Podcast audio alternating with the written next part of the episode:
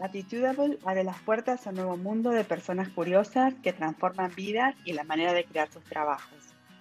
Hoy estoy muy feliz porque nos visita Martina Rúa, que es una periodista especializada en tecnología, innovación, productividad y hace muy poquito lanzó su segundo libro, Cómo domar las pantallas. Bienvenida al podcast, Martu. Muchas gracias, Dolo. ¿Cómo estás? Muchas gracias a vos. Yo feliz de, que estés acá, de conversar un rato con vos y también que nos cuentes un poco cómo, bueno, yo te conozco como muchos que somos tus seguidores en, todos los, los, medios que estás, porque eh, Marto también tiene un podcast em, hace muchísimo tiempo, La Fábrica de Tiempo, eh, que también con el mismo libro que lleva su primer libro, también tiene un programa de radio, escribe en La Nación. Bueno, contanos vos, Marta, un poco de cómo toda tu trayectoria. Bueno, sí, la verdad es que es, es, como una plataforma para poder comunicarme, ¿no? Voy eligiendo de qué manera hacerlo, que ya sea a través de audio, de radio, a veces escrito. Eh, me gusta mucho eh, la pieza eh, oral y también escribir, creo que son las dos maneras que más me gusta para comunicarme. Y sí, la innovación eh, es el tema que me, que me convoca desde distintas perspectivas, innovación personal, innovación de las industrias, eh, cómo mejoramos los procesos para hacer las cosas, así que eso es un poco mi motor para elegir cómo, cómo voy usando mi tiempo. Y Martu, y vos también diste una charla TED en 2019 sobre este tema, ¿no? De la innovación y de cómo innovar, que me encantó, la pueden ver porque está disponible eh, contanos, ¿crees que cambió mucho la manera de innovar desde esa charla con toda esta pandemia en el medio? Bueno, sí creo que la pandemia está generando una gran, gran transformación de habilidades, tanto digitales como humanas. Em, hablo con mucho tipo de, de compañías y también con profesionales y todos tenemos muchas más habilidades que hace un año y medio, ¿no? Tuvimos que adaptarnos y eso se ve en más actitudes tecnológicas, pero también en nuevas habilidades de comunicación, de colaboración y de flexibilidad que mucha opción no nos quedó. Así que me parece que sí, que, este año y medio ha sido de profundo aprendizaje, pero a un costo muy alto. Eh, es muy pesado, es muy pesado tener que atravesar este contexto histórico, entonces tendremos que poner nuestro bienestar en el centro, porque si no el contexto se lleva, se lleva con todo, ¿no? Ay, sí. Y la verdad que eh, en el último libro, Cómo domar tus pantallas, que me encantó el nombre, ¿cómo eligieron ese verbo domar para la parte tecnológica? Yo creo que, bueno, la búsqueda era que sea una propuesta positiva, ¿no? Ya hay otras propuestas de sobrevivir o de cómo hacemos para zafar o, o de demonizar la tecnología y nuestro approach era mucho más de abracemos a la tecnología, pero con conocimiento. Nosotros lo que queremos proponer en, domar tus pantallas es que las pongas a jugar a tu favor, que vos seas el que tiene las riendas. Por eso es que Pablo eh, es el que, dio con ese nombre y dijo, no, tiene que ser algo más amigable. Eh, entonces fuimos por el lado de domar, eh, porque creemos que realmente la tecnología está buena, es una gran herramienta, pero la estamos usando a veces sin conocimiento, eh, de una manera muy poco crítica. Entonces, hacernos mm. preguntas sobre qué pasa al usar las plataformas es lo que queremos lograr con, el nuevo libro. Sí, y la verdad que está espectacular, me lo devoré, ya lo estoy leyendo de nuevo por segunda vez, se los recomiendo a todos los que aún no lo han leído, porque la verdad que hay mil partes eh, y me siento muy identificada, realmente creo que nos, nos hablas eh, al corazón de cada uno, como, y, cada parte, como hay por ejemplo una que se hizo un gimnasio para nuestra capacidad de atención. Me encantó esas partes de cómo... Cómo hacer más foco, ¿no? Y cómo poner la atención donde uno realmente quiere. Creo que es un desafío cotidiano que todos teníamos antes de la pandemia, pero que ahora se ha exacerbado porque las pantallas ya no están solo en el plano laboral, sino que se meten en el personal, eh, para ir al médico, hasta para hacer gimnasia en el living. Entonces, eh, un gimnasio para, para, nuestras distracciones lo que propone es que vos puedas identificar cuáles son esas distracciones que pueden llegar para que puedas ignorar selectivamente cosas durante el día, ¿no? Porque si no llega al final del día y estuviste atendiendo las falsas urgencias o te estuviste distrayendo mucho y eso tiene un costo. Nos sentimos que no pudimos, que no avanzamos hacia nuestros objetivos y llega eh, el viernes y decís, ¿y esta semana qué logré? Y es muy pesado no haber mm. alcanzado alguno de los objetivos. Entonces, por eso es que damos algunas técnicas para poder hacer más foco. Sí, yo por ejemplo hoy ya probé una que me descargué la app eh, brain.fm. Eh, es una app que recomiendan, una de los tantos tips que, nombran, para realmente mientras estás trabajando, en mi caso estaba traduciendo, me puse eso y, realmente, ¿no? Como en lugar de estar escuchando cualquier otra cosa, la mente es algo que nos ayuda. Elegir dónde y qué querés escuchar y en qué momento. Hay muchas personas que están expuestas todo el día a los noticieros o a la radio mm. y eso tiene una consecuencia. Tiene una consecuencia porque te empezás a preocupar, empezás a rumiar eh, las malas noticias porque por lo general eh, hay, hay mucho contexto desfavorable. Entonces, proponemos cuidar nuestro foco eligiendo también a qué nos exponemos. La música está comprobado que en muchos sentidos nos ayuda no solo a lograr el foco, sino también a liberar el estrés, a encontrar un bienestar, así que es una muy buena idea de, usar mejor el tiempo. Sí, tal cual. Y mm, también todo lo que hablas de la gran automatización que ya estaba y que cada vez por ahí se está acelerando un poco más, y cómo quizás nosotros acá en Argentina estamos más expuestos por el tipo de, de trabajo como está ya implantado acá.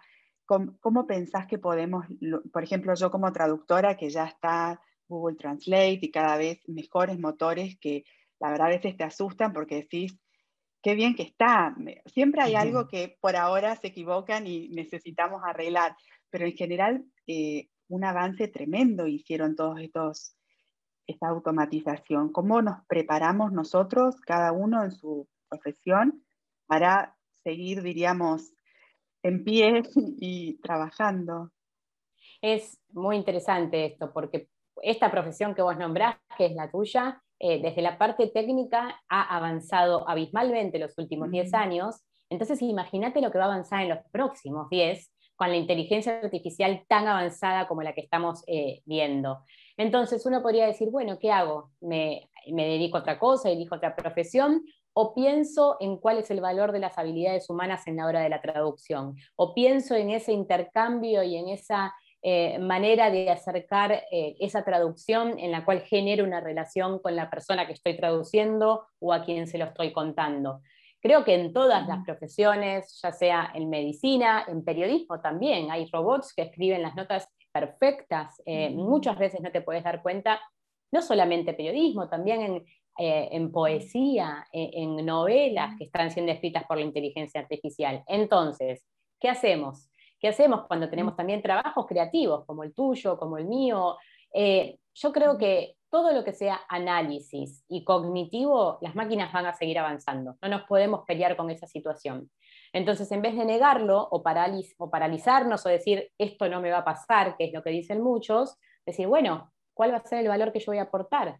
Y me parece que en algo de nuestra cercanía, eh, nuestra manera de ser, nuestra personalidad, nuestro interés por los demás, todavía hay, hay posibilidad de colaboración máquinas-personas.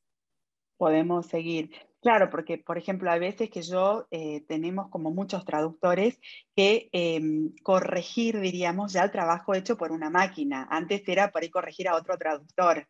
Entonces vos hacías el proofreading o la edición para que esté perfecto. Viste que siempre cuatro ojos ven mejor que dos, pero ahora fue una máquina la que lo hizo y la verdad que lo hizo muy bien también. Entonces uno a veces se asusta. Pero bueno, no, pero es normal asustarse, es normal, es parte del camino y te diría que si no te asustas es porque no estás viendo realmente eh, lo en peligro que se ponen nuestras habilidades anteriores. Entonces, si yo me formé a full para poder traducir lo máximo posible, lo mejor posible, ahora en qué me tendré que formar. Y una vez más, todos eh, los expertos que están estudiando el, futuro del trabajo van por lo que nos hace ser más humanos, ¿no? Eh, quizás el trabajo del traductor sea diferente un tiempo y no sea estar entendiendo palabra por palabra en tiempo real lo que está diciendo otra persona, sino acompañar en esa traducción, acompañar a que eh, un mundo que se está contando en un idioma llegue a otro mundo, bueno, no sé, me parece que hay nuevas habilidades para, para ir explorando. Sí, tal cual, Martu. ¿Y vos tenés algún proceso de que escribís tanto? Porque escribís en La Nación constantemente todas las semanas, tus libros, todas las notas, más todos tus otros proyectos. ¿Tenés algún ritual para que también necesitas como un proceso, ¿no? Para crear cada texto. Sí, yo soy una hija del rigor, o sea, yo funciono cuando tengo la guillotina lamentablemente ahorcándome. Eh, ojalá no fuera así, pero funciono mm. así. Eh, yo tengo que entregar la columna para que salga los sábados, el martes antes del mediodía, y la estoy entregando a esa hora corriendo porque sé que si no la entrego me quedo afuera, si no, no la entregaría. Entonces, escribir los libros es muy difícil porque el deadline es medio difuso, siempre hay una urgencia que te come el día, eh, pero bueno, partiendo las tareas, eh, entendiendo que un capítulo no lo voy a poder hacer en una mañana, sino que va a ser en dos semanas, eh, así es como he podido avanzar, ¿no? Yo, a mí me cuesta mucho hacer poco, soy dispersa, pero al mismo tiempo me doy cuenta que soy productiva, porque la verdad la, la cantidad de cosas que hago por semana es grande, es muy grande. Eh, realmente las últimas semanas lo que he hecho por día, llega al final del día y digo, che, al final soy productiva, pero bueno, a un costo alto, ¿no? A un costo alto me gustaría encontrar un mayor balance, eh, hacer menos, pero de adentro me sale hacer mucho. Eh, así que tengo que estar yo cuidando de a ver cómo hago menos. Claro, Siempre, ¿no? Porque desde que leí toda tu, historia, o que creo que te escuché a vos, que la contaste una vez de cuando empezaste, que te recibiste y empezaste a estudiar, a trabajar, y vivías, ¿no? O seguís viviendo en provincia, en Ramos, y tener que venir y tomarte el tren tan temprano, y te decían, ay, no, pero vos no vas a poder, porque, ¿y vos cómo que no voy a poder? A, la hora que sea me despierto, pero yo voy a llegar, ¿no? Y, tan jovencita y ya siempre... la verdad que sí.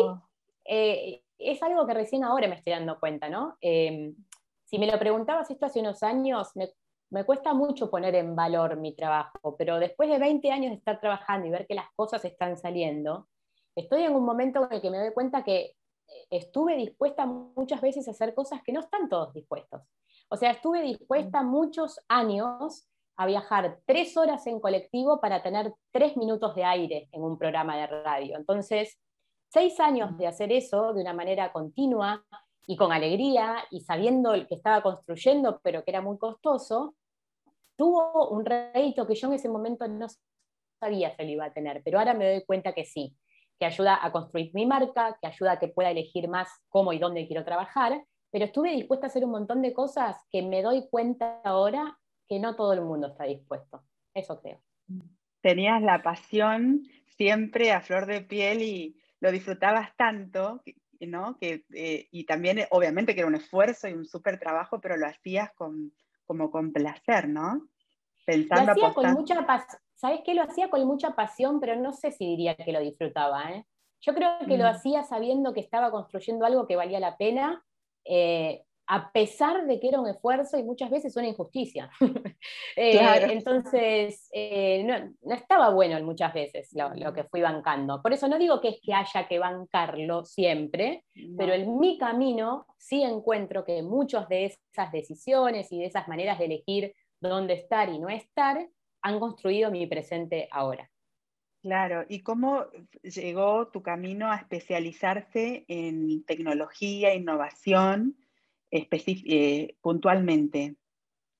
En tecnología llegó eh, de pura casualidad. Yo no lo elegí. Yo laburaba en relaciones públicas apenas terminé el secundario y me tocaron cuentas de la industria tecnológica, que es de hecho algo en lo que no entendía ni que me interesaba en lo más mínimo. Eh, no me quedó otra que empezar a entender. Para poder llevar clientes de la industria tecnológica, de software y de hardware, tuve que empezar a entender ese lenguaje y ese mundo. Y eso mm. hizo que me haga amiga de periodistas de tecnología y eso terminó en que empecé a escribir en medios de tecnología casi sin querer.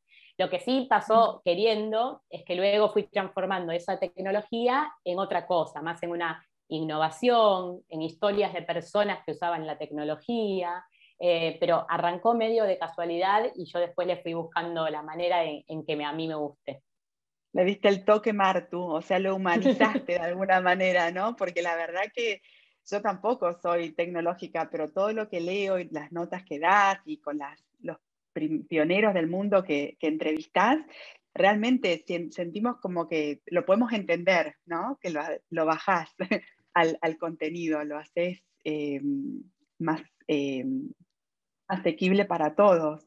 Me encanta. Esa es mi búsqueda realmente, eso lo, lo hago muy premeditadamente y me di cuenta que es el valor y el diferencial, eh, que también me costó muchísimos años verlo. ¿eh? Eh, de hecho, trabajé con, con, profesionales que me ayudaron a, a, decir, che, tiene valor esto que estás haciendo, porque estás contando este mundo, lo estás poniendo simple, lo estás acercando, no, no me daba mucho cuenta. Hasta que ahora me doy sí cuenta que poder acercar todos esos mundos a los que yo tengo acceso de alguna manera tiene un valor eh, y trato de hacerlo así cada cosa que cuento y cuando elijo los temas y todo. Sí, y se nota, se nota en cada, en cada palabra que elegís. Martu, ¿y extrañas esto de viajar, de que estabas en la NASA, en tantos lugares, en tantas exposiciones, conferencias? ¿Cómo y extraño viajar, extraño viajar. Eh, de todos modos, no paro de agradecer todos los días este privilegio que tengo mm. desde mi casa en La Matanza, eh, dar cursos en inglés para 20 países en este momento, por ejemplo. Entonces, entiendo el privilegio absoluto desde el que estoy hablando. Eh, mi vida antes de la pandemia estaba demasiado viajada. Había llegado un momento de cansancio físico y mental de los viajes. Entonces también la pandemia reacomodó un poco todo pero te diría que en la próxima década tengo en el horizonte viajar sin parar. Es como un deseo muy grande que tengo y estoy tratando de acomodar mi vida y mi trabajo a estar prácticamente todo el tiempo de viaje, ir y venir. Es un deseo esto, ¿eh? no es que tenga planeado, pero es el motor que hoy me tiene viva, es pensar toda la próxima década yendo y viniendo. Qué bueno, buenísimo. Como describís en el libro, ¿no? Que hay que ahora y en 2025, cómo querés estar, escribir la meta y como también todo uno de alguna manera va accionando y la vida se encarga, ¿no? De, de, llevártelo. Así que seguro te vamos a, a, seguir y vamos a seguir conectadas donde estés.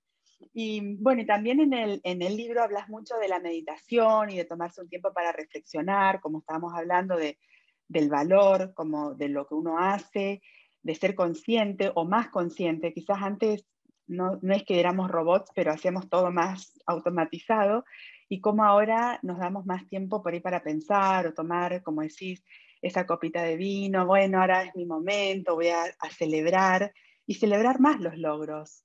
A mí me pasa que quizás antes daba más por sentado algunas cosas y ahora digo, no, mm. celebremos esto, demos gracias por esto, ¿no? Como más presentes.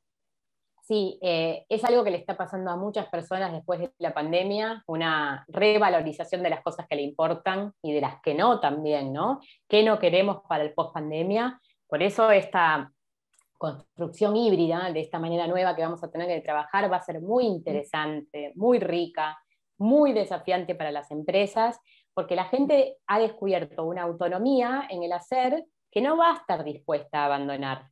Entonces, sí queremos volver cada tanto a la oficina, queremos la colaboración, queremos tomarnos una cerveza a la salida, pero hay un montón de otras cosas que no las queremos. Era, eran absurdas, de hecho, ¿no? Eh, por algo estoy trabajando de manera independiente hace 16 años y, no hay una organización a la que volvería, porque eh, cuando empezás a hacer ese camino tan autónomo, donde podés realmente decidir eh, semana a semana qué camino tomar, bueno, se hace más difícil pensar en que una era pre-COVID pueda volver. Todo lo que estoy viendo va hacia un lugar más híbrido, de mayor autonomía, con mucho más sentido en las cosas que hacemos. Así que bueno, vamos a ver cómo lo leen esto las distintas empresas y los distintos profesionales. Sobre todo en nuestro país, ¿no? Pero bueno, es un gran desafío, porque si trabajamos para afuera, es todo por ahí más, o va avanzando más rápido, pero quizás acá cuesta un poquito más. Cuesta un montón cuesta un montón. Yo creo que no va a dejar de costar nunca. Si no es COVID, va a ser otra cosa y después va a ser otra cosa y otro gobierno y otra cosa. Entonces, ser argentino o latinoamericano tiene que ver un poco también con seguir más allá del contexto. Eh, y eso en la pandemia quedó clarísimo. Realmente hemos sido muy resilientes, eh, como los argentinos, los emprendedores, las pymes, todos los profesionales adentro de las empresas, nos hemos adaptado, nos hemos adaptado, eh, pero bueno, ahora cómo nos cuidamos, cómo seguimos adelante y que esta adaptación no nos lleve por delante a nosotros. Claro, por eso vamos a poner todos los, vínculos para, para los libros, la fábrica de tiempo, ahora cómo tomar tus pantallas, el podcast, que también me, imagino que lo súper disfrutás, ¿no? Que siempre... Está buenísimo. Sí, ahora estamos haciendo la quinta temporada. Eh, quinta temporada, ya es un montón. Eh, realmente siempre hay temas para compartir, porque con Pablo conversamos con tantos, tantos ejecutivos de, empresas de todo el mundo que todo el tiempo tenemos historias nuevas para compartir porque la gente se siente reflejada, ¿no? Y eso es lo que buscamos mostrar en el podcast, que hay un montón de personas en la misma que vos y que hay un montón de herramientas para poder usar mejor el tiempo y la tecnología. Sí, y me encanta el final del libro que compartís también cómo algunos eh, famosos, diríamos, eh, eh, doman sus pantallas, ¿no? Y este, este autor, que me encantó, el, que hizo, o el que acuñó la, el Homo, el Joy of Missing Out, y qué bueno que eso, que uno realmente tiene que disfrutar, es bueno, pasó esto y no me enteré y no pasa nada, ¿no? No sentirse angustiado, mal, sino al contrario.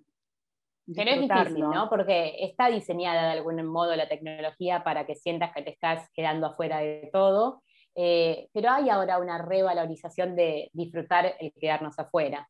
Eh, realmente yo me doy cuenta que hay un montón de olas a las que ya no me voy a subir. No tengo tiempo y elijo, no es que no tengo tiempo, elijo no poner mi tiempo en aprender a usar TikTok, no sé.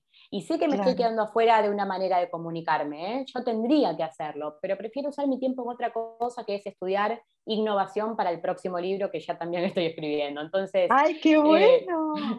sí, sí, ya estoy escribiendo uno tercero, que este es solo mío, el primero que voy a escribir sola, con el tema de innovación en el centro. Ay, qué bueno, Martu. ¿Y cuándo saldrá? ¿Este año? El año que viene, sí. No, no, no, ya para el año que viene.